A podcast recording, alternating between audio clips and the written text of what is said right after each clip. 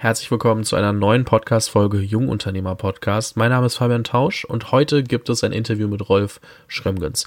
Rolf war bereits im letzten Jahr mal zu Gast, doch heute ist es ein etwas anderes Interview. Warum? Das Interview wurde aufgenommen über Clubhouse. Das bedeutet, wir haben auch Fragen aus der Audience, wir haben ein neues Format und ich habe mich nicht alleine rangetraut, ich habe mir Hilfe geholt. Die Hilfe kommt von Jan von T3N, ist einer der Gründer des äh, Magazins. Er wird auch gleich nochmal kurz erklären, was T3N ist. Es gibt eine kurze Vorstellung von ihm, von mir, weil wir das im T3N Podcast und im Jungunternehmer Podcast ausspielen. Und ich habe eine Bitte vorab.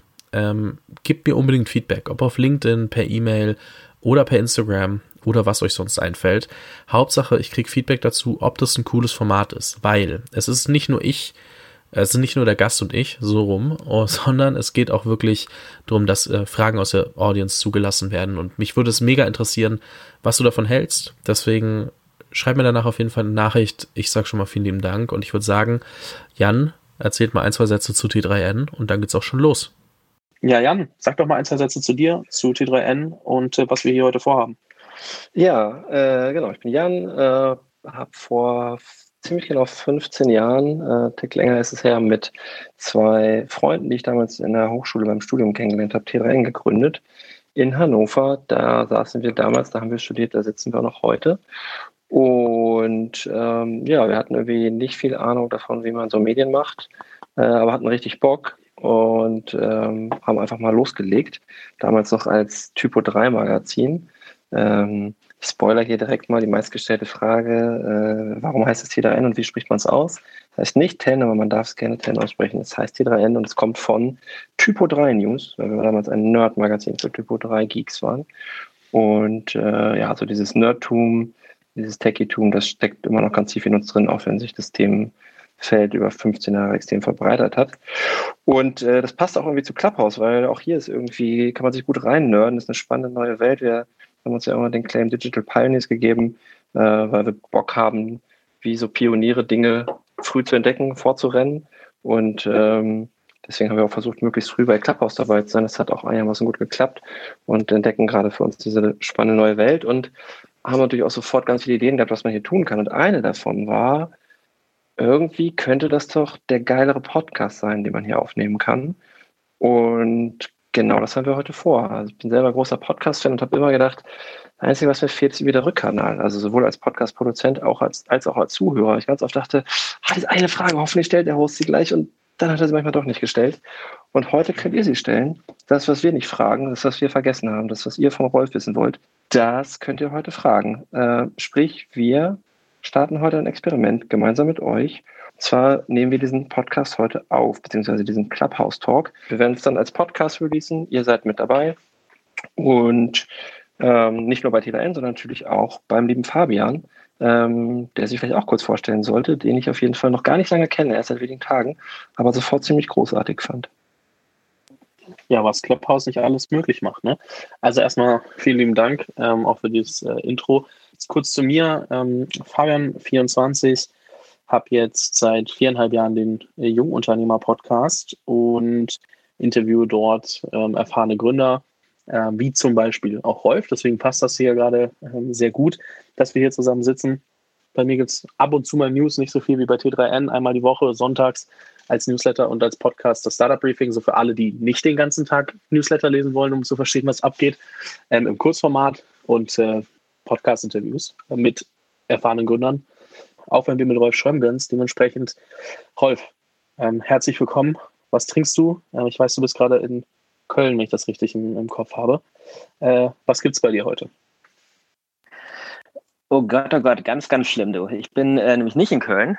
Ich bin in, äh, in Düsseldorf.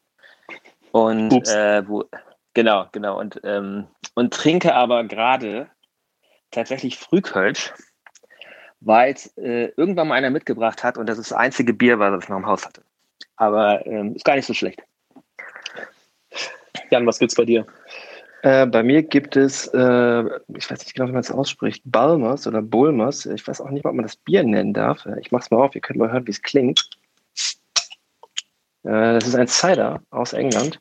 Äh, der Bensky, unser Social Media Kollege, wird es vielleicht kennen. Ähm, schmeckt gut sehr apfelig und äh, Genau, Köln, Köln, äh, Köln Düsseldorf. So ein bisschen, als hättest du mich äh, nach Braunschweig verortet, Fabian. Aber das ist ein anderes Thema. Ja, cool, dass du dabei bist, Rolf. Äh, wir freuen uns, dass du so kurzfristig hier äh, dir die Zeit genommen hast, mit uns diesen Podcast, dieses Podcast-Experiment zu starten auf Clubhouse. Und äh, das, obwohl du irgendwie gerade eigentlich eher im, im Feierabend, äh, Feierabend und Feiermodus bist. Ähm, wir haben uns ein paar, paar Fragen überlegt, ähm, die wir dir stellen wollen, so ein bisschen, ähm, ja, damit wir, wir ein bisschen was über dich erfahren. Und ich habe mir im Vorfeld so ein paar Sachen über Trivago durchgelesen und auch ein paar Dinge entdeckt, die ich nicht wusste. Ähm, Im Jahr 2005 hast du Trivago mit drei Partnern gegründet. Äh, Im selben Jahr wurde auch T3N gegründet, äh, 2005. 14 Jahre später, im Jahr 2019, hat Trivago fast eine Milliarde Umsatz gemacht. T3N so ja, knapp die Hälfte ungefähr. Nee, nicht ganz. Ähm, was haben wir falsch gemacht? Oder besser gefragt, was habt ihr richtig gemacht, um so zu wachsen und so groß zu werden und so erfolgreich zu werden? Also ich glaube, ihr habt nicht so viel falsch gemacht. Ne? Ist ja auch immer ein bisschen die Frage, irgendwie, ob man, ob man auf einem sehr skalierbaren Geschäftsmodell sitzt und am Ende des Tages natürlich auch immer ganz viel Glück äh, mit dem Spiel ist. Ähm, ja, ähm, es ist immer schwer zu sagen. Ne? Ähm, ich glaube, ähm, in der Retrospektive ähm, ich glaube, ich glaube, wir waren, ähm, wir haben nicht irgendwie eine wahnsinnig geniale Idee gehabt. Ne? Also jetzt irgendwie, ähm, irgendwie Hotelpreisvergleich war selbst 2005 jetzt nicht was, was irgendwie irgendwie total revolutionär war. Ja, also ich, da gab es tatsächlich parallel zu uns sogar einige Teams, die das, die das angefangen haben. Und, ähm, und eigentlich muss man sagen, waren einige von den Teams auch deutlich besser ähm, finanziert als wir. Also wir hatten ja nie so viel Kohle eigentlich. Ähm, und, ähm, und wahrscheinlich hatten die auch deutlich erfahrenere Manager und so. Also ich glaube, ich glaube, wir haben uns eigentlich immer die anderen angeguckt, äh, wo es ganz, ganz viele oder eigentlich fast alle nicht mehr von gibt, äh, die um uns rum waren. Und wir fanden die eigentlich immer alle deutlich besser als uns. Ähm, aber ich glaube, was wir ganz gut gemacht haben, ist, dass wir, ähm, dass wir halt sehr schnell im Lernen waren. Also ich glaube, wir waren einfach dann immer relativ schnell uns zu adaptieren, neue Dinge zu tun, Dinge anders zu machen. Und, ähm, und ich glaube, dass, dass es sehr stark darauf beruht, wie wir halt die Art und Weise, glaube ich, wie wir die Firma äh, geführt haben und, ähm, und wie wir irgendwie äh, Leute in der Firma auch empowered haben und ähm, und ja, das hat uns einfach dann in die Karten gespielt. Also ich glaube, das war einfach, das war gar nicht so, dass wir das jetzt von Anfang an genau so beabsichtigt haben, ähm, sondern äh, wir sind eigentlich zu so einer zu so einer Lernmaschine geworden. Und, ähm, und ich glaube, dass das war dann am Ende wichtiger als, als alle Ressourcen, als alle Finanzierung, als ähm, erfahrenes Management und so weiter, äh, dass wir es geschafft haben, so eine Maschine aufzubauen, die einfach irgendwie ständig besser wird. Vielleicht noch mal kurz, weil ich habe so ein bisschen vorausgesetzt, dass jeder weiß, was Trivago ist und wer, wer Rolf Schrömgens ist. Ähm, Lass uns das kurz nachholen, bevor es dann mit den Fragen weitergeht. Sag doch noch mal kurz ein paar Sätze, wer du bist, äh, wo du herkommst, was dich umtreibt. Und äh, dann haben wir noch ein bisschen, bisschen mehr Kontext für die ganzen Zuhörerinnen und Zuhörer. Ähm, ja, gerne. Also ähm, ich, ähm, habe eigentlich ganz langweilig irgendwie BWL studiert. Ähm, ich komme aus einem Haushalt, meine Eltern hatten ein Restaurant, ähm, sollte eigentlich das Restaurant übernehmen, äh, deswegen habe ich BWL studiert. Ähm, habe dann irgendwie relativ äh, schnell herausgefunden, dass irgendwie BWL an der, an der staatlichen Uni irgendwie nicht so geil war. Bin dann an die, an die HL nach Leipzig gegangen, war da einer der ersten praktisch, die da hingegangen sind. Ähm, K5, also irgendwie im dritten Jahr oder nach dem zweiten Jahr dort angefangen, ähm, nach der Gründung. Ähm, hab dann, war dann so ein Kind der ersten ähm, Internetwelle, habe damals irgendwie, wie, wie die Sambas damals ähm, Alando an Ebay verkauft haben, ähm, dachte ich, okay, die Jungs sind mir ja gar nicht so weit weg, die sind ja irgendwie wie Aula, die sind ja fast meine Klasse ähm, und haben jetzt irgendwie innerhalb von äh, sechs Monaten irgendwie ihre Company von 0 auf 50 Millionen gebracht. Ähm, das müsste ich doch eigentlich irgendwie auch können und waren mit einer Gruppe von, von meinen Kommilitonen, haben wir uns äh, damals selbstständig gemacht, ähm, haben damals ähm, eine Firma gegründet, die nachher unter dem Namen Ciao bekannt geworden ist. Ähm, habe das aber nur kurze Zeit gemacht, äh, weil ähm, wir eigentlich relativ schnell sehr stark diluted sind. Wir waren ein großes Gründerteam. Wir haben, ähm, ähm, wir haben auch relativ schnell auch Kapital aufgenommen, waren sehr gut finanziert, aber also innerhalb von, glaube ich, einem halben Jahr haben wir, ich glaube, irgendwie sowas wie, wie irgendwie 30 Mil Millionen Euro oder, oder, oder sowas irgendwie aufgenommen ähm, in der Größenordnung. Und, ähm, und das hat, hat mich irgendwie ein bisschen abgetört. Ähm, also diese Geschichte, so schnell irgendwie ähm, Kontrolle abzugeben, irgendwie so schnell irgendwie dann, dann irgendwie äh, von, den, von den Investoren geführt zu werden. Und ähm, habe dann zwischendurch, äh, habe dann gedacht, erst gedacht, äh, ich kann irgendwie alles machen, irgendwie alles, irgendwie was, was ich anfasse, wird wahrscheinlich zu Gold. Ja, ähm, war irgendwie 23, als ich von, von ähm, als ich von Schauer dann weggegangen bin oder 24. Und äh, war natürlich nicht so, ne? Hab dann, äh, bin dann echt auf die Nase gefallen mit der ersten Idee, ähm, äh, zusammen mit meinen Mitgründern Stefan und Peter. Äh, dann irgendwie Promotion angefangen, auch auf die Nase gefallen. Äh, das Restaurant meiner Eltern über, übernommen, bis mein Vater mich rausgeschmissen hat. Und habe äh, dann 2005 ähm, Trivago gegründet mit meinen Mitgründern, damals noch irgendwie Stefan und Peter. Ähm, ähm, Ste Stefan ähm, ist dann irgendwie anderthalb Jahre später herausgegangen, dafür ist dann Malte reingekommen. Und ähm, genau, und haben dann halt irgendwie relativ schnell rausgefunden, irgendwie, was wir gut können und was wir gut konnten, war halt ähm, die Technologie aufbauen, um irgendwie äh, äh, viele, möglichst viele Seiten zu scrapen oder ähm, letztendlich ja, APIs aufzubauen zu am Ende Hunderten von, von Webseiten und, äh, und haben, haben dann äh, die Hotelsuche daraus gebaut, äh, die wir dann äh, international skaliert haben mit sehr viel, auch mit sehr viel Brand-Marketing. Wir sind dann so in den letzten Jahren waren wir, glaube ich, die ich glaube, wir waren tatsächlich die größte oder die, die, die, die Einzelmarke mit dem größten Spending weltweit. Ähm, haben, glaube ich, so knapp, haben wir am Ende in, äh, knapp 400, 400 Millionen Euro pro Jahr oder so in Brand Marketing geschickt. Und, äh, und das hat uns dann tatsächlich so zum zur Nummer eins der Hotelsuchen gemacht. Wir sind dann ähm, äh, 2016 an die Nasdaq gegangen, haben dort IPO'd und ähm, haben dann äh, tatsächlich auch ein bisschen Schwierigkeiten bekommen zwischendurch. So 2018, wo dann äh, das Wachstum irgendwie nicht mehr 70 Prozent äh, pro Jahr war, sondern irgendwie mal 10. Ähm, und äh, wo auch leider der Börsenkurs dann tatsächlich relativ stark reagiert hat, der mal irgendwie zwischendurch mal so auf, glaube ich, so 8 Milliarden oder so war. Und ähm, genau, und bin jetzt seit ähm, letztem Jahr, äh, Anfang letzten Jahres, also noch vor Corona, äh, aus dem aktiven Management ausgestiegen äh, bin aber immer noch einer der Hauptaktionäre ähm, und, ähm, und auch noch im Board aktuell. Ähm, ja, und jetzt, jetzt, jetzt mal versuche ich so ein paar andere Dinge zu machen, aber ich habe eigentlich keine große Lust mehr, Companies zu gründen.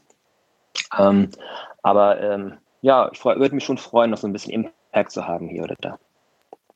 Ja, das, das passt ja dazu, dass du heute hier im, im, im Clubhouse-Talk äh, bist äh, und ähm, weiß nicht, wie viel Impact das am Ende hat, aber zumindest kannst du ja, ähm, kannst du ja ein paar, paar Leuten deine, deine Gedanken teilen und äh, vielleicht den einen oder anderen inspirieren, äh, was Eigenes auf die Beine zu stellen. Das war jetzt ein, ein äh, krasser Weg, den ihr da, den ihr gegangen seid, ähm, mit auch extremem Wachstum, wie du gerade gesagt hast.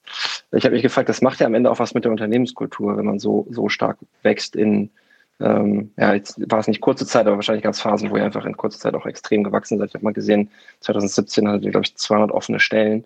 Ähm, das ist ja schon krass. Ähm, wie, wie, stellt man sicher, dass, ähm, dass so eine Unternehmenskultur dabei lebendig bleibt, äh, wenn, man, wenn man so stark wächst? Ja, ich glaube, ich glaube, ähm, das ist halt nicht, äh, äh, nicht für gegeben anzunehmen. Ne? Also ich glaube, dass, ähm, dass eine Unternehmenskultur braucht, glaube ich, in, in der Anfangsphase ähm, vor allen Dingen ähm, Gründer, die, die sich einig sind und die die Unternehmenskultur stark selber leben. Ich glaube, das ist eigentlich alles, was du brauchst, wenn du irgendwie, keine Ahnung, 10 Leute hast, 20 Leute, 50 Leute wahrscheinlich noch. Ich glaube, wenn du, wenn du dann in so eine Situation kommst, wo es 100 oder 200 Leute sind, ähm, fängt es an, äh, schwierig zu werden ähm, wenn man es nicht institutionalisiert und wenn man es, glaube ich, auch nicht wirklich ganz hoch auf die Agenda, auf die Agenda setzt. Ähm, und ich glaube, das war was, was wir relativ früh erkannt haben. Also wir haben ja erkannt auf einmal, wenn wir, als wir 100, 200 Leute waren, ähm, dass die Kultur nicht mehr so klar war. Ne? Wir haben nicht mehr mit allen Leuten zusammengearbeitet. Leute wurden auch eingestellt von Leuten, äh, nicht mehr von uns selber, sondern von anderen. Und, ähm, und auf einmal ist die, ist, ähm, kam so eine Zeit, wo wir uns nicht mehr so, also wo wir nicht mehr so klar definiert waren. Und, äh, und in der Situation haben wir halt tatsächlich alles dran gesetzt, ähm, das, das stärker zu institutionalisieren. Ähm, also Mehrwert darauf gelegt, ähm, dass wir nicht nur irgendwie ähm, so, so schwammig über, über Trivago-Kultur sprechen, ähm, sondern haben dem dann tatsächlich auch Namen gegeben und, und haben dem eine ganze, im Ganzen eine Richtung gegeben. Und, äh, und das dann auch sehr, sehr, sehr konsequent gemacht. Ähm, also ähm, versucht, unsere Kultur sehr konsequent zu leben, nach innen und nach außen. Ähm, das heißt, alle die Bewertung ähm, des Einzelnen auch von den Werten abhängig gemacht. Ähm, die Werte eigentlich immer als Grundlage genommen für alle unsere Entscheidungen, äh, für unsere Strategien und so weiter. Also die hingen tatsächlich bei uns nicht nur an der Wand. Ja? Ähm, das gilt tatsächlich nicht nur, die, nur, für die Werte, sondern es gilt auch für das Mission Statement, das gilt auch für, den, für unseren Purpose. Äh, wir haben damit sehr, sehr, sehr stark gearbeitet äh, und, und haben uns das sehr, sehr, sehr zu Herzen genommen. Ähm, und ich glaube, das hat, das hat äh, dazu beigetragen, dass wir diese Kultur, die wir vielleicht mit 50 Leuten hatten, äh, zumindest in einem sehr starken Maße immer noch hatten, als wir 500 oder auch 1500 Leute waren.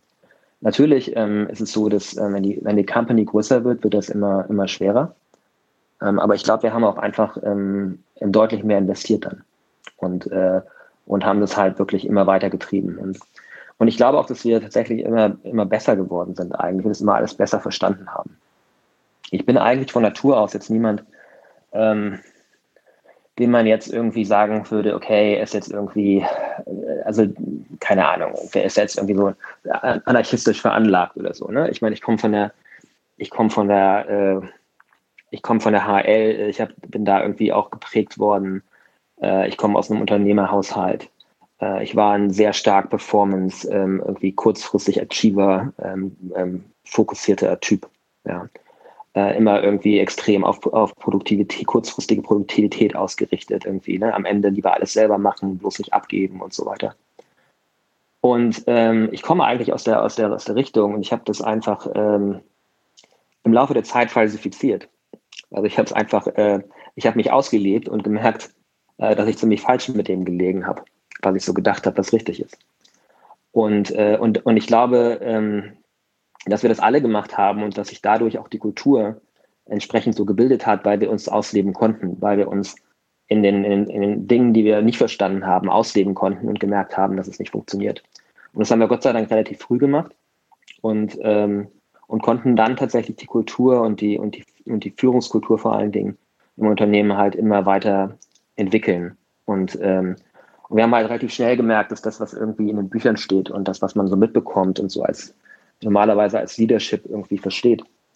Äh, dass das halt, ähm, dass das halt mit der Komplexität irgendwie der Entscheidung und mit der Ambiguität äh, einfach nicht mithalten kann und einfach auch zu falschen Entscheidungen führt. Und ähm, und ja, das ist, das war ein Prozess, glaube ich. Ähm, und, ähm, und ich glaube, dass ähm, deswegen und, und, und da kamen halt ein paar Sachen zusammen, dass wir uns halt die Chance gegeben haben, glaube ich, irgendwie so so Dinge auszuprobieren und immer weiterzuentwickeln. Und ich, und ich würde tatsächlich sagen, dass wir irgendwie bis jetzt in die letzten Jahre hinein tatsächlich uns immer noch extrem weiterentwickelt haben. Also es ist nicht die wir haben nicht die Kultur nur konserviert, sondern wir haben sie tatsächlich einfach immer weiter, äh, weiter vorangetrieben. Sehr, sehr spannend. Ähm, du hast vorhin gerade erwähnt, ähm, es geht dir auch jetzt mehr um Impact und ähm, wir haben auch gerade, glaube ich, schon darauf angespielt, dass Leadership und Culture dein, dein Thema sind. Und äh, was mich noch interessiert, weil ich glaube, dass jetzt die wenigsten hier im Raum, aber auch die Zuhörer von T3N oder, oder bei mir, wahrscheinlich nicht, nicht der Großteil über 100 Leute in der, in der Firma hat und direkt irgendwie über, wie skaliere ich äh, Company Culture nachdenkt, sondern vielleicht auch, wo fange ich überhaupt an? Also ich glaube, ja, und ich nehme das jetzt mal nur als mein kleines Beispiel. Ich bin so ein kleiner Content Creator, der anfängt, hier und da mal jemanden mit ins Team zu holen. Und ich muss sagen, ich habe mir noch keine Sekunde so richtig Gedanken gemacht, was bedeutet Company Culture. Das heißt, wenn ich zu dir komme und sage, hey Rolf, ich stelle die ersten Freelancer oder auch, auch Leute ein, ähm, worauf muss ich achten? Also was soll ich mit denen ähm, besprechen? Was würdest du mir sagen, wenn wir, wenn ich dich anrufe, du bist auf dem Weg ähm, ins nächste Meeting und du hast so zwei, drei äh, Sätze quasi Zeit, weil du eigentlich schon wieder weg musst. So, was würdest du mir sagen, Fabian, darauf musst du achten? Ähm, also du, du hast halt äh, verschiedene Phasen, ne? aber du bist, ähm, du bist ja jetzt in der Phase, wo du irgendwie relativ früh da ähm, irgendwie unterwegs bist und noch wenige Leute hast. Das heißt, viele Dinge äh, kommen für dich gar nicht, sind für dich gar nicht so wichtig. Ich glaube aber, was, was für dich wichtig wäre, ist halt ähm, tatsächlich ähm, äh, dich selber schon auch oft genug in Frage zu stellen und zurückzunehmen. Ne? Also ich glaube, wenn du, äh, was ich halt falsch gemacht habe, als ich halt so die ersten Leute irgendwie dann ähm, hinzugenommen habe, war halt, dass ich ihnen, äh, dass ich sie sehr stark an meinen Maßstäben gemessen habe und ihnen nicht die Freiheit gegeben habe, ihre eigene Produktivität zu finden. Und ich glaube, das ist, ein, das ist so einer der Kardinalfehler, die man macht, dass man am Anfang immer denkt so, okay, ich kann das alles, warum können das die anderen nicht? Und, äh, und ich glaube, dass man sich extrem überschätzt dabei. Ich glaube, dass man, ähm, dass man, das ist gar nicht so, dass man das selber alles kann. Man kann seinen Weg. Man kann die Probleme so lösen, wie man sie selber löst. Ähm, aber ähm, das heißt nicht, dass man sie besser löst. Und ich glaube, die, das, das irgendwie mal rauszufinden und, äh, und, und sich da, auch da die Freiheit zu entwickeln für die, für die Leute um einen rum, äh, Dinge auch anders zu machen und die nicht sofort zu verurteilen, sondern denen den Freiraum zu geben. Ich glaube, das war so einer der ersten Sachen, die ich da mitgenommen habe, als ich auch mit, mit kleinen Teams gearbeitet habe. Du erwischt mich da auf jeden Fall an einem wunden Punkt. Ähm, Sachen abgeben und delegieren lernen und dann verstehen, dass andere das vielleicht auch anders, aber vielleicht auch besser machen oder anders machen und das Ergebnis das gleiche ist. Ähm, das ist tatsächlich ziemlich schwierig, muss ich auf jeden Fall sagen. Ähm, Rolf, noch mal ganz kurz zurück. Ich muss es dich jetzt trotzdem noch mal vorstellen lassen. Sag doch noch mal kurz zwei, drei Sätze zu Leadership Sprouts. Äh, worum geht's? Was habt ihr vor? Und äh, in der Zeit holen wir schon mal die ersten Leute auf die Bühne. Okay, ähm, Leadership Sprouts ist ein, ähm, ein, Thema, das ich jetzt äh, mit, ähm, mit der Anna zusammen gegründet habe. Ähm, Anna ähm, war bei uns äh, bei Trivago am Ende für, für Kultur und, und Entwicklung und ähm, ja, Organisationsentwicklung zuständig. Und, äh, und wir haben uns zum Ziel gesetzt, äh, die Learnings, die wir machen durften, die Erfahrungen, die wir machen durften äh, bei Trivago, ähm, zu, zu demokratisieren. Ähm, also ähm, die auf eine Plattform zu stellen, wo nicht nur wir Learnings praktisch aus der Entwicklung von Trivago ziehen können, sondern letztendlich diese ganzen Learnings und Tools, ähm, soweit wir es können, äh, Open Source zu machen und letztendlich ähm, und letztendlich viele Leute damit rumexperimentieren zu lassen und äh, und die weiterentwickeln zu lassen, weil wir denken, dass es viel mehr äh, viel mehr viel mächtiger wäre, äh, wenn wir anstatt irgendwie, dass es äh, dass diese Idee irgendwie diese Ideen einen Wirt haben, die halt auf ganz viele Wirte übertragen und jeder halt so sein eigenes Ding daraus macht äh, und wir dann irgendwie ähm, vergleichen und schauen, wo es wo, wo es funktioniert und was können wir da voneinander lernen, weil wenn wir wenn wir das, was wir mit einer Company gemacht haben, äh, schaffen könnten, das mit 100 oder 1000 Companies zu machen, dann könnte man die Lerngeschwindigkeit halt noch deutlich erhöhen. Ähm, und das ist unsere, unsere Grundidee dabei. Cool, sehr, sehr spannend. Äh, ich habe jetzt schon mal zwei Leute hochgeholt. Ähm, Mo war tatsächlich der Erste, der sich gemeldet hat von Sekunde eins, als dieser Raum gestartet war. Dementsprechend, ähm, Mo, ich musste dir die Bühne jetzt auf jeden Fall übergeben. Ähm, schieß los. Ähm, was für eine Frage hast du an Rolf? So, erstmal vielen Dank, dass ich das hier machen darf und danke, Rolf, äh, für deine Zeit, natürlich auch Fabian und Jan. Ähm, tatsächlich meine Frage ist bezüglich äh, deiner Sichtweise, Rolf. Du sprichst ja ganz oft darüber, dass im Endeffekt ähm, Trivago dort gelandet ist, wo es jetzt ist und, und dass es jetzt genauso weitergeht und irgendwie, ne, irgendwie gewonnen hat in der Vergangenheit und immer noch gewinnen wird, liegt nicht daran, dass es irgendwie irgendwelche Schlüsselmomente gab oder irgendwelche Entscheidungen, die getroffen worden sind, die dann dazu geführt haben, dass das jetzt so ist, wie es ist. Natürlich, ja, aber dass du im Endeffekt immer diese Sichtweise irgendwie erläuterst, dass es, dass diese Entscheidungen im Endeffekt eigentlich nur die Wirkung der eigentlichen Ursach Ursache sind, dass irgendwie, ne, ich weiß jetzt nicht, wie ich das beschreiben soll, aber dass im Endeffekt das Betriebssystem, was ihr da mit Trivago gebaut habt, dafür verantwortlich ist, dass Trivago da ist. Und dieses Betriebssystem, ne, du gehst irgendwie immer äh, darauf ein, dass dieses ne, schnelle Lernen, schnelle Adaptieren von Sachen und auch ne, irgendwie auch schnell Entscheidungen dahingehend zu treffen, okay, man hat etwas Neues auspro äh, ausprobiert, ähm, wirft dann wieder äh, das weg, wenn es nicht funktioniert und so weiter und so fort, dass diese Schnelligkeit im Endeffekt ein Teil davon war. Und mich würde mal einfach interessieren, was ist noch so ein Baustein von diesem Betriebssystem von Trivago?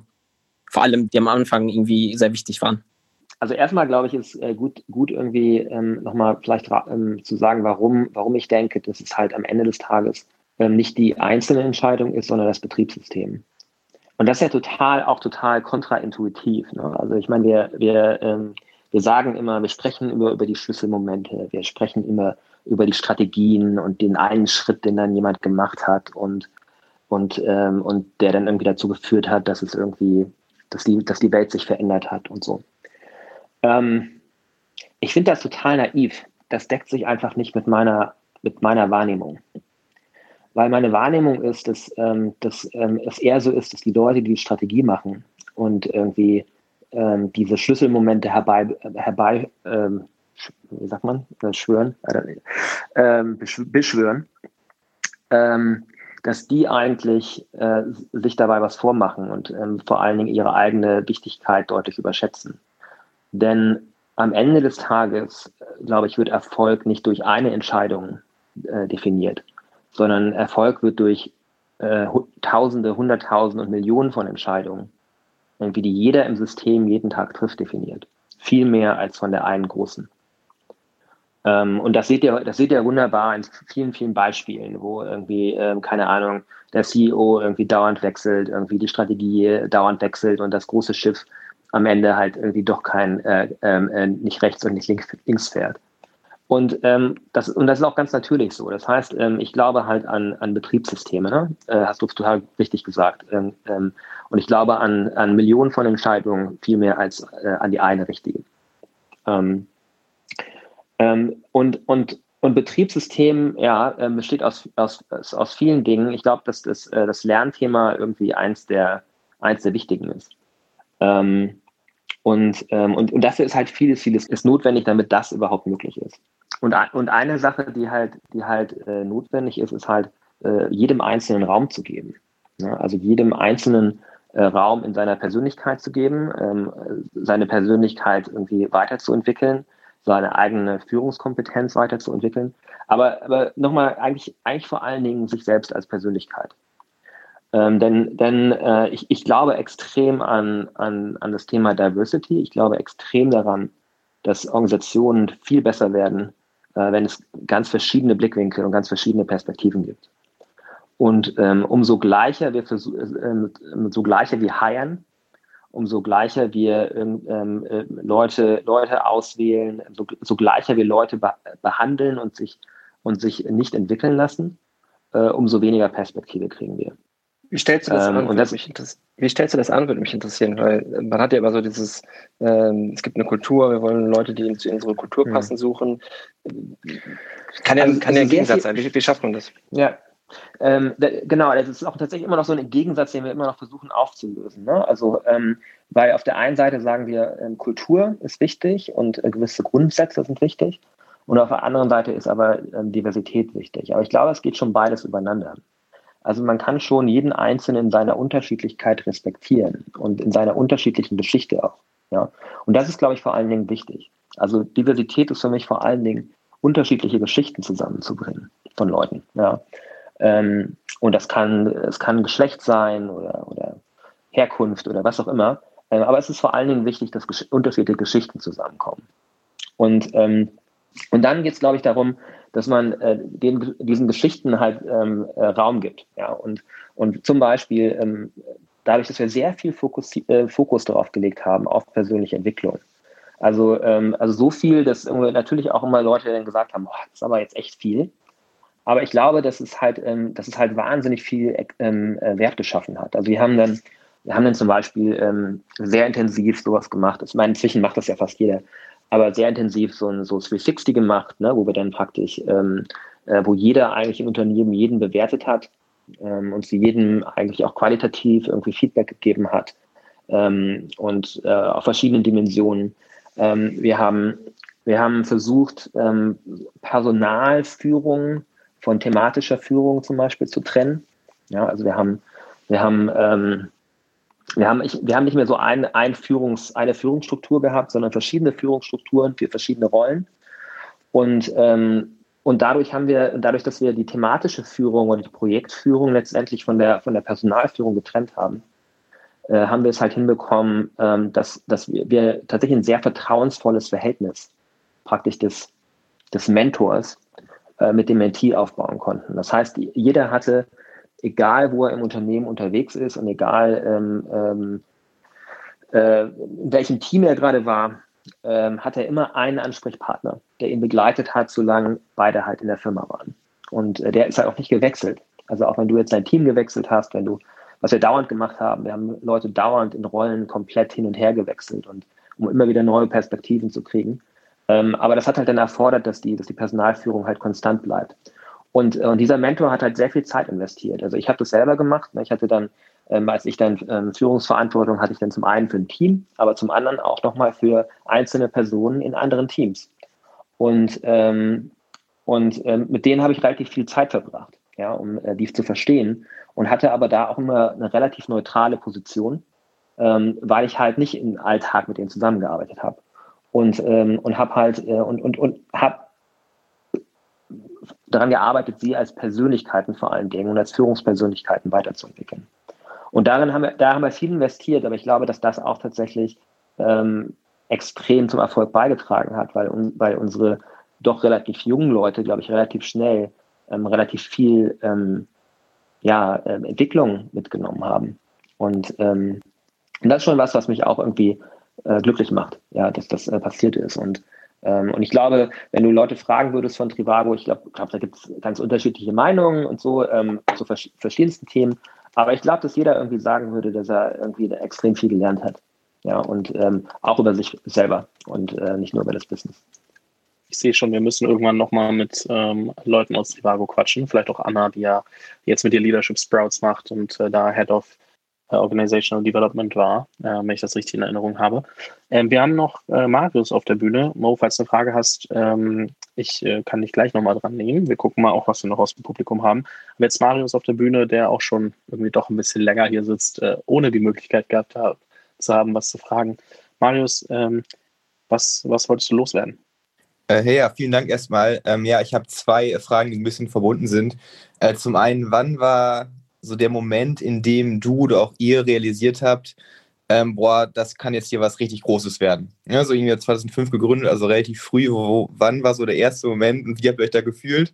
Äh, und dann äh, der zweite wäre äh, wär dann, ähm, du hast ja irgendwann den CEO-Posten abgegeben. Wie, wie, wie, war das da? Dann wahrscheinlich gefühlt, so ein eigenes Baby in, äh, in fremde Hände zu legen. Wie, wie war das so? Das ist total spannend, Marius, weil es ist tatsächlich die erste Frage, die du gestellt hast, ist die mit Abstand äh, häufigste Frage, die mir gestellt wird. Und ich frage mich tatsächlich, warum ähm, das, das so, eine, so eine wichtige Frage ist. Ich muss da mal irgendwie tiefer reingehen. Warum findest du das so eine wichtige Frage? Ich habe das noch nie einen zurückgefragt. ähm, hervorragende Frage, weil ich mich so jetzt rückblickend, also frage, ob du dich quasi rückblickend überhaupt erstens so einen Moment identifizieren kannst, ähm, weil es ja ähm, ja doch rückblickend meistens schwer ist, so den einen einzigen Moment irgendwie zu identifizieren. Ähm, und dann quasi jetzt aber auch zu sagen, also in, in dem Moment selbst, findet da überhaupt so ein Realisationsprozess statt oder geht alles so schnell, dass man gar keine Zeit hat, das, das überhaupt zu verarbeiten? Also das, wie, wie, wie das, weil ich als Außenstehender, also ich bin 24, ähm, ich mache gerade einen Master, für mich das sind so, solche Momente, ich, ich kann mich da gefühlt noch gar nicht reinversetzen. Deswegen finde ich es immer so spannend, ob ob es überhaupt so einen Moment gibt oder ob man sich so von außen vorstellt. Also, also jetzt, wo du es sagst, ne, so, ich glaube, ich, ich, es fällt mir so gerade so ein bisschen ein, so, warum das vielleicht so eine wichtige Frage für Leute ist.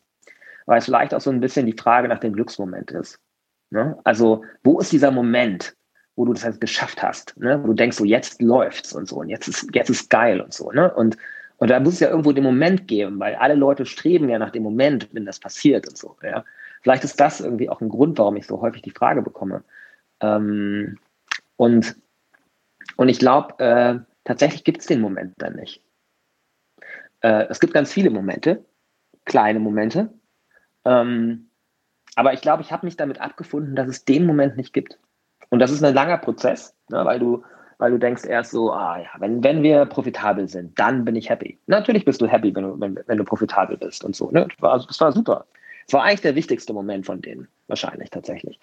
Ähm, und dann denkst du, ah ja, in dem Moment, wo, wo ich endlich mal irgendwie keine Schulden mehr habe, also privat, dann bin ich happy. Und äh, dann denkst du, ähm, ah, jetzt irgendwie, wenn ich jetzt irgendwie mal wirklich so zu einer Summe verkauft habe, also wenn wir, eine, wenn wir mal eine Milliarde wert sind und so, dann bin ich happy. Ja. Ähm, und natürlich bist du auch irgendwie immer happy. Aber ich, das liegt wahrscheinlich eher daran, dass ich generell einfach ein sehr glücklicher Mensch bin. War ich vorher schon, bin ich jetzt.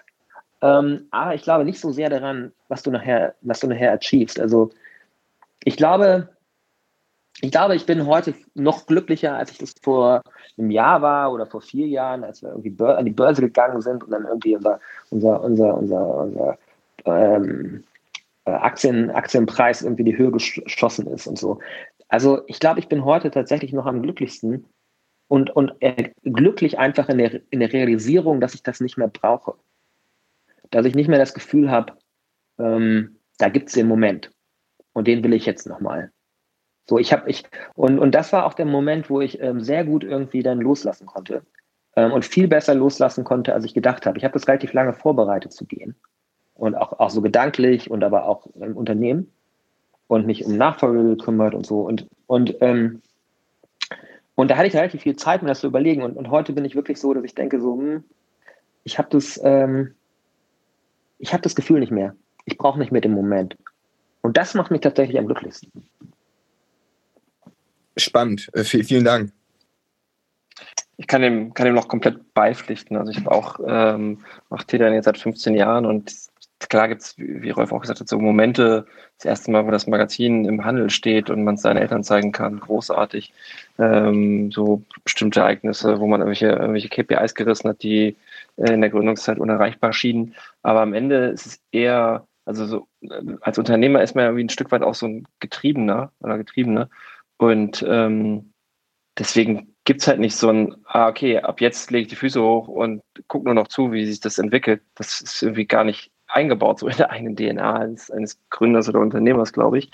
Ähm, und wenn es so ist, dann macht man, glaube ich, was falsch. Und deswegen ähm, ist das einfach irgendwie so eine Entwicklung. Und ich, nicht so auf, auf meinen Weg zurückblicke, dann ist es eher wie so eine, wie so eine Gefühlskurve. Und die hat bei uns zum Glück immer so einen, so einen Weg nach oben gehabt, weil es, weil es immer cooler wurde, weil immer professioneller wurde, immer mehr Verantwortung abgeben konnte, immer mehr das Team stärken konnte. Also ich fühle mich dann an ganz vieles erinnert, äh, was Rolf erzählt, auch wenn es auf einem ganz anderen Scale bei uns passiert. Aber ähm, ja, am Ende ist, ist, es irgendwie eher das, das ist so ein, so ein Gefühl, was sich irgendwie weiterentwickelt, äh, Höhen und Tiefen, äh, Krisen gemeinsam bewältigen und äh, ist eher das als so, als so ein Moment, wo man merkt, jetzt habe ich es geschafft. Den gibt es irgendwie nicht so richtig für mich. Da möchte ich auch ganz kurz dazu sagen, nicht, dass ich mich äh, auch nur im entferntesten mit äh, Rolf oder Jan auf äh, eine Ebene stellen würde. Ähm, was mir auffällt, ist aber auch, dass ich täglich ähm, immer wieder so einen Reset erlebe. Ne? Also ich denke immer, heute ist Punkt Null. Also alles andere ist ja schon da. Und jetzt will ich nur weiter, weil das ist mein Problem, das ich vielleicht lösen möchte. Das ist ein Ziel, das ich mir gesetzt habe.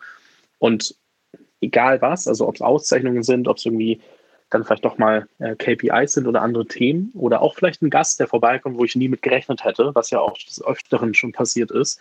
Weil hätte man mir vor viereinhalb Jahren gesagt, dass ich äh, dieses Jahr und auch letztes Jahr mit Rolf was aufnehme, hätte ich es wahrscheinlich nicht geglaubt. Und ähm, das, obwohl er ja doch eigentlich ein recht normaler Typ ist, wenn ich das jetzt so sagen darf. Und es ist aber so schnell so der Punkt erreicht, dass man irgendwie vergisst zurückzuschauen und immer weiter nach vorne guckt und einfach nur versucht weiter zu rennen. Und das, ich glaube, das macht es auch so schwer ähm, zu verstehen oder, oder ähm, zu entscheiden, hey, ich bin jetzt glücklich damit, sondern so, ich glaube, das dauert ein bisschen. Ich glaube, in dem Moment, wo man noch ähm, sich auf der Journey befindet, und die hört ja nie auf, aber ich glaube, man versteht, was ich meine, ist es unfassbar schwierig, ähm, da den, sich die Zeit zu nehmen, zurückzublicken weil ähm, man sieht ja, was nicht funktioniert. Alle anderen sehen das, was es in die Headline schafft, was es vielleicht doch mal irgendwie in eine Presse schafft, auf LinkedIn, auf Insta, auf Twitter. man selber sieht halt das, was nicht funktioniert. Und das ist halt Output, den man nochmal nebenher macht. Und ich glaube, das ist auch wichtig, ähm, warum das manchmal so schwierig ist, meiner Meinung nach. Genau, noch eine kurze Ergänzung. Also zu, zu diesem Thema so äh, nach oben schauen, nicht auf eine Stufe stellen. Also äh, was ich immer erlebt habe, wenn wir, wir uns mit Leuten austauschen wollten, die größer, erfolgreicher, was auch immer waren als wir, immer offene Türen erlebt, wenn man einfach vernünftig fragt und nett anklopft. Und äh, insofern kann ich nur äh, jeden motivieren, äh, sich zu trauen, äh, Vorbilder anzusprechen und nach einem Rat zu fragen, weil am Ende, ich finde, das steckt auch irgendwie im, im Unternehmertum drin, was zurückzugeben äh, der Gesellschaft, den Mitarbeitern, wem auch immer. Und ähm, also wenn ich gefragt werde nach einem Tipp und mir jemand eine Mail schreibt, dauert es vielleicht ein paar Tage, bis ich die irgendwann entdecke, äh, weil ich mit Mails irgendwie am struggeln bin, aber äh, würde ich immer darauf antworten, wenn, wenn das irgendwie charmant gefragt ist und nicht plump. Insofern äh, traut euch. Was wäre so ein Advice, Rolf, ähm, den du geben würdest, ähm, wo man im Endeffekt, wenn man lang, also ne, von außen, das, was ich vorhin beschrieben habe, äh, Trivago betrachten würde und sich versucht irgendwie äh, zu begründen, wie das alles funktioniert hat, ähm, den du geben würdest, also ne, einem jungen Gründer, der, der niemand erwarten würde, den sozusagen Rolf geben würde? Also ich, ich habe immer ein großes Problem damit, diese eine, diese eine Sache zu, zu, äh, zu rauszufinden. Ne? Das ist auch wieder so die eine Sache, ne? die eine Sache, die es dann irgendwie verändert und so. Ähm, die es dann auch nicht gibt. Aber ähm, ja, ich glaube, ich glaube, sich selber ein bisschen weniger wichtig nehmen und alle anderen ein bisschen mehr. Das glaube ich, das glaube ich ein guter, guter Ratschlag. Vielen Dank, der Rolf. Und ähm äh, Rolf, ich wollte noch mal fragen äh, in die Richtung, als du dann das aktive Management verlassen hast und wie du erwähnt hast, dann geht es ja darum, einen Nachfolger zu finden. Nach welchen Kriterien sucht man diesen Nachfolger, gerade wenn man eine Firma über so viele Jahre erfolgreich aufgebaut hat und wie du ja auch erwähnt hast, so einen großen persönlichen Entwicklungsprozess da, was die Führungskompetenz äh, angeht, selber durchgemacht hat. Also wie war das für dich, dieser Moment und wie hast du diese Person dann gefunden für dich? Und wo war der Moment, wo du dann das Gefühl hattest, dieser Person vertraue ich das ab jetzt an? Ja, ich glaube, das ist ein, ein, großes Thema und ähm, und ähm, ich habe mich zumindest lange damit auseinandergesetzt. Ne? Also diese, diese Zeit letztendlich, ähm, ich weiß noch, dass ich irgendwie mal irgendwie so äh, zu, zu, zu, Peter und Malte gesagt habe, da war ich, glaube ich, das war irgendwie schon 2012 oder so, habe ich gesagt, okay, ich mache jetzt noch drei Jahre äh, und dann bin ich aber weg. Ne? Ähm, und da habe ich schon damit angefangen, letztendlich irgendwie immer zu denken, so, okay, äh, wie kann das danach aussehen? Und, und ich glaube, was wir, was wir, was wir, also zum einen ich glaube nicht an die eine Person. Ich glaube, ich glaube, ne, wie ich nicht an eine Entscheidung glaube, glaube ich nicht an die eine Person, sondern ich glaube daran, äh, dass man, ähm, dass man versuchen muss, halt ein, ein Team aufzubauen und nicht und nicht zwangsläufig nur ein Führungsteam, sondern sondern auch ein, ein grundsätzlichen Management-Team oder und, und eigentlich ein, das gesamte Team irgendwie entwickeln muss, letztendlich irgendwie alleine irgendwie Entscheidungen treffen zu können. Ähm, und ich glaube, das haben wir tatsächlich alle zusammen irgendwie relativ früh angefangen. Und ich glaube dann, als, ähm, als wir dann irgendwie so gemerkt, gemerkt haben, okay, äh, ja, wir sind jetzt zwar die Gründer, aber wir wollen ja irgendwann auch mal vielleicht ähm, ähm auch nicht mehr Unternehmen sein, haben wir dann relativ früh angefangen, Leute mit hochzuziehen. Ne? Also in das, in das Führungsteam. Und haben dann nicht gesagt, wir sind jetzt die Gründer und äh, alle anderen sind da drunter, sondern haben dann gesagt, nee, wir sind irgendwie Leadership-Team und, äh, und da gehören Gründer zu und Nicht-Gründer und die sind aber eigentlich alle gleich. Und, ähm, und so haben wir dann angefangen, praktisch unser Team zu ergänzen. Das heißt, wir waren zu dritt und dann äh, haben wir nochmal wieder ähm, noch zwei Leute dazu genommen und nochmal einen und nochmal einen und nochmal einen. Und, äh, und irgendwann sind dann äh, äh, zuerst Peter, ähm, Peter und Malte ähm, ähm, dann äh, aus dem operativen äh, Management rausgegangen und, und so, so war das so eine, so eine, so eine, so eine langsame Transition. Ne? Das war nicht irgendwie was, was, ähm, was von jetzt auf gleich passiert ist und dann auch nicht irgendwie eine Person, sondern idealerweise war es so, und es war auch so, dass es verschiedenste Personen gegeben hätte, denen ich das anvertraut haben hätte, hätte äh, anvertrauen können. Ähm, und dann ist es nachher die Person gewesen, die dann, glaube ich, ähm, am erfahrensten war zu dem Zeitpunkt und, ähm, und glaube ich auch schon sehr viel irgendwie mitgebracht habe, um so ein, um so ein, ich meine, am Ende des Tages musst du ein, musst du eine äh, börsennotierte Firma führen. Ne? Ähm, und, ähm, und, und so ist die Entscheidung gefallen. Aber, aber Gott sei Dank waren da, da waren mehrere Leute und das war knapp. So, ne? Also es war jetzt nicht irgendwie so, dass man jetzt sagen konnte, das war jetzt eine Galionsfigur und auf die ähm, hat man irgendwie alles abgeladen, sondern, sondern es gab verschiedene Leute, die es hätten machen können. Äh, und das, das war eigentlich cool. Ja. Die letzte Frage gehört jetzt dann tatsächlich äh, Ross. Ähm, spricht das so richtig aus? Äh, Ross, das Daily Hi, grüß euch. Hi, hi, Fabian. Hi, Rolf. Vielen Dank für diese Chance. Ich rufe aus Los Angeles an. Ich, hab, ich bin in Deutschland groß geworden, aber bin 2012 ausgewandert in die USA. Und äh, beste Entscheidung meines Lebens. Ähm, eine kurze Frage und äh, ich helfe äh, helf ja auch viele Entrepreneurs hier als Investor und als Advisor. Ähm, ich glaube, so, was, welchen Rat könntest du ähm, so ganz early äh, Founders geben, ähm, ihre Co-Founder zu finden und dann auch wie war deine Beziehung zu deinen Co-Foundern und wie hast du das über die Zeit gemanagt, dass einer deiner Kollegen oder einer deiner Co-Founder eventuell über ein Jahr oder etwas nicht performt hat? Wie habt ihr das, äh, wie habt ihr euch da dadurch manövriert und wie war eure Beziehung generell? Ich glaube, das ist so einer der größten Challenges, die äh, Gründer, äh, ganz junge Gründer wirklich die Erfahrung machen und nicht wissen, was sie machen sollen, wenn jetzt ihr Partner ja. plötzlich nicht mehr performt. Ähm, also zum, zu, zu, zum Thema, ähm, wie, wie wählt man sein Gründerteam aus? Ähm, ich glaube, wir waren ähm, in unseren Werten homogen und in unseren Persönlichkeiten sehr heterogen. Ähm, und ich glaube, das hat, das hat irgendwie den, den, den, den Kick ausgemacht am Ende. Ähm, also ähm, Peter, Malte und auch Stefan sind, äh, wir sind alle ähm, sehr unterschiedliche Persönlichkeiten. Also wirklich sehr unterschiedlich auf, auf ganz unterschiedlichen Extremen äh, des, der, auf, äh, auf ganz unterschiedlichen Dimensionen sind wir sehr unterschiedlich.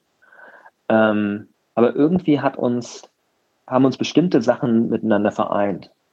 Und das war sicherlich so eine gewisse Authentizität, äh, eine, also einen wahnsinnigen Spaß an Entdecken, am Lernen, am, wir waren, glaube ich, alle we wenig irgendwie, dass wir uns irgendwie ähm, selber irgendwie dann zu wichtig genommen haben und so. Weil wir haben, wir haben, wir haben wirklich ähm, Werte, Werte miteinander geteilt. Ähm, aber, aber als Personen waren wir sehr unterschiedlich. Und, ähm, und, und Malte zum Beispiel äh, ist, ist eine ganz andere Persönlichkeit als ich. Und, und von Malte habe ich unglaublich viel gelernt. Peter ist eine ganz andere Persönlichkeit als ich. Ich habe von Peter unglaublich viel gelernt und von Stefan genauso. Also das war, das war einfach so, dass wir, dass wir, ich, schau, das, das ist eigentlich wie so eine super, idealerweise, sage ich immer, ist das so, so, ein Team, ist irgendwie so ein, funktioniert wie so ein Marvel irgendwie, äh, äh, irgendwie Avengers-Team, ja? wo wo jeder hat so irgendwie so seine Superpower, ja, und ähm, und aber, aber das, das Coole ist, dass man es im, im, im, im besten Fall lernt man die Superpower. Ja, das ist halt so, dass man dann irgendwie, ähm, äh, also ich, ich zum Beispiel viel, viel besser geworden bin. Ne? Also irgendwie, ich bin zum Beispiel jemand, der, der sehr harmoniesüchtig war. So, ne? Vielleicht bin ich auch tendenziell immer noch, ne? aber und, und das konnte ich tatsächlich irgendwie lernen von Malte, der das überhaupt nicht war. Ne? Der irgendwie sehr in die Konflikte immer gegangen ist und so und immer irgendwie äh, so und, und, und, und ich glaube, ich bin einfach eine viel reifere Persönlichkeit geworden, dadurch, dass ich andere Mitgründer hatte, äh, die, die mich an ihrer Persönlichkeit haben beitragen lassen.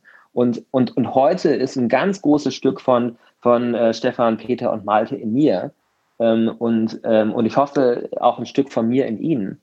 Und, äh, und ich glaube, das Wichtigste ist halt dann in, dem ersten, in dieser ersten Phase, dass man sich aneinander abreibt. Ne? Und dann passiert, glaube ich, auch so diese Performance-Geschichte gar nicht so. Also wir haben zum Beispiel wirklich immer wahnsinnig viel Zeit miteinander verbracht. Wir haben immer in einem Raum zusammengesessen. Wir haben uns immer irgendwie aneinander abgearbeitet.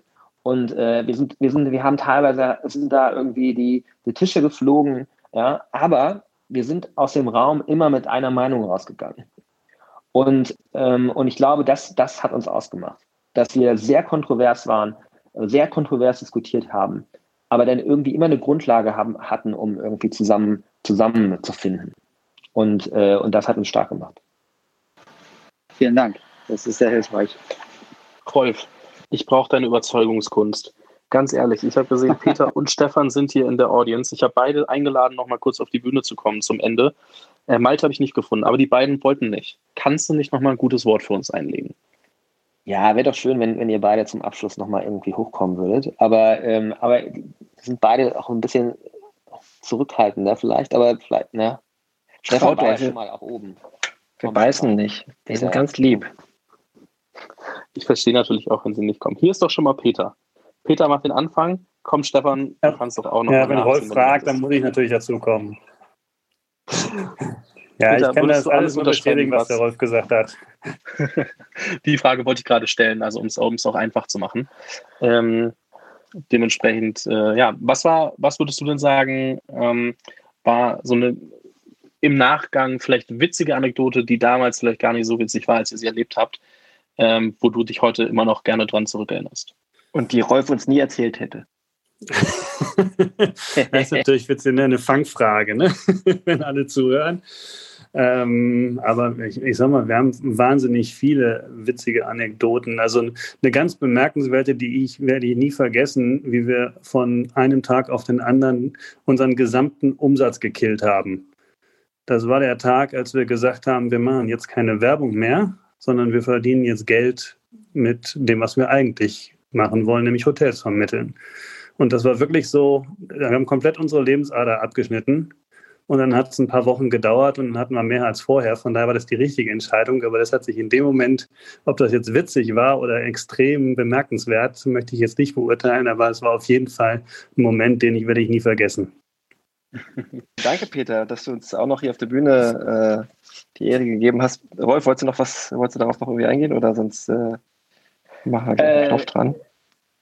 Ähm, nee, also, also äh, wir haben, glaube ich, echt extrem viel, viel, viel tolle Zeit miteinander verbracht und, ähm, und äh, ja, das, da, da, müssen wir, glaube ich, nochmal, da machen wir nochmal eine andere Session. Wenn ihr Anekdoten wollt, ähm, äh, da können wir sicherlich noch ein paar beitragen, aber das machen wir dann, das machen wir dann das nächste Mal. Gekauft. Alles klar. Ja. Und dann, und dann, laden wir, dann laden wir aber sorry, dann laden wir aber auf jeden Fall auch äh, Stefan und Malte ein, weil Malte kann auf jeden Fall Anekdoten noch deutlich besser als ich. Ja, und wir über Malte. Alles klar, das, ja. das Angebot nehmen wir gerne an. Ähm, vielen, vielen Dank, äh, Rolf, für deine Zeit. Äh, extrem spannende Insights. Ich habe mich an ein paar Stellen äh, an, an TLN erinnert gefühlt. Ähm, auf jeden Fall sehr, sehr spannende Insights, äh, coole, äh, coole Gedanken, äh, sehr inspirierend, glaube ich, für, für alle unsere Zuhörerinnen und Zuhörer. Danke an euch, dass ihr bei diesem Experiment mitgemacht habt. Ähm, gebt uns gerne auch im Nachgang äh, Feedback äh, über die üblichen Kanäle, wie ihr das so fandet. Ähm, und ähm, vielen Dank, dass ihr dabei wart. Habt noch Spaß, äh, trinkt noch das eine oder andere Bier und vielleicht hören und äh, ja, vielleicht hören wir uns ja noch in dem einen oder anderen Clubhouse-Talk heute Abend. Mir hat es auf jeden Fall richtig Bock gemacht. Ähm, letzte Worte von dir, Fabian. Ich bin raus. Ciao, ciao. Danke Jan, danke Rolf, danke Peter, danke an alle, die Fragen gestellt haben und natürlich das ganze T3N-Team, das auch im Hintergrund mitgewirkt hat. Es hat mir sehr viel Spaß gemacht. Ähm, ich bin auch sehr gespannt, mir das Ganze anzuhören.